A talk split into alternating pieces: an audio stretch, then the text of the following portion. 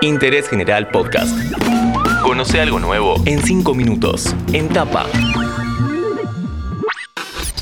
Hola, ¿cómo están? Soy Juan Chifilardi y doy comienzo ahora mismo a un nuevo podcast de interés general. Queremos saber si es negocio tener un DERPA en Estados Unidos, puntualmente en Miami.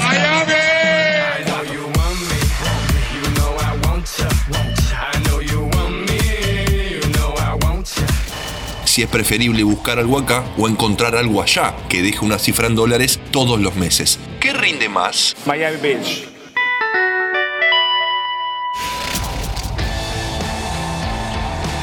El protagonista de este episodio es cordobés y se presenta así.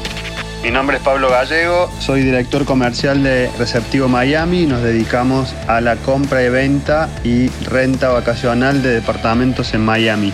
Miami. Che, para arrancar, ¿el fanatismo por Miami es algo porteño o en otras ciudades? También interesa el tema. Por supuesto hay mucha gente de Buenos Aires, pero hay muchísima gente de Córdoba, de Mendoza, del interior, gente de campo también que está buscando generar inversiones en, en otro país por la rentabilidad en dólares.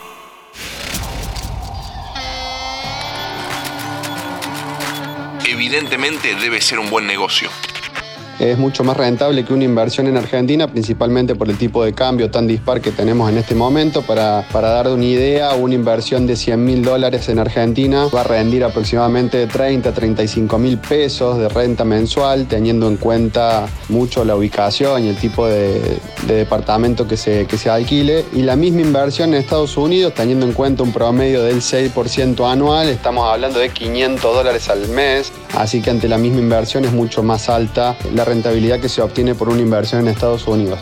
Y a esa inversión también hay que sumarle que eh, la propiedad en Miami principalmente siempre aumenta un 1 o un 2% al año. O sea que a la renta también hay que sumarle el incremento de la propiedad que siempre está en alza.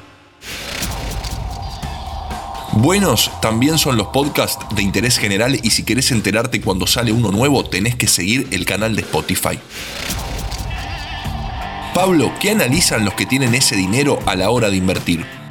Hay muchas personas que optan por eh, una inversión más económica en edificios que estén alejados de la playa, pensados principalmente para rentas semestrales, y hay otras personas que prefieren inversiones un poco más caras, pero en edificios de playa pensados principalmente para rentas vacacionales que suelen ser un poquito más rentables en lo que es la utilidad que deja ese departamento en el año.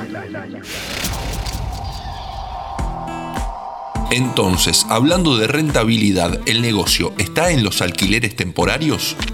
Cuando uno opta por una inversión más resguardada o una inversión más segura, como es la renta semestral, aproximadamente la inversión rinde un 5 o un 6% al año, porque hay que tener en cuenta algunos costos fijos que se pagan en Estados Unidos, como son el property tax, como son las expensas que van a cargo del propietario siempre, algún arreglo que haya que hacer en el departamento, que eso también hay que contemplarlo y que hace bajar la rentabilidad.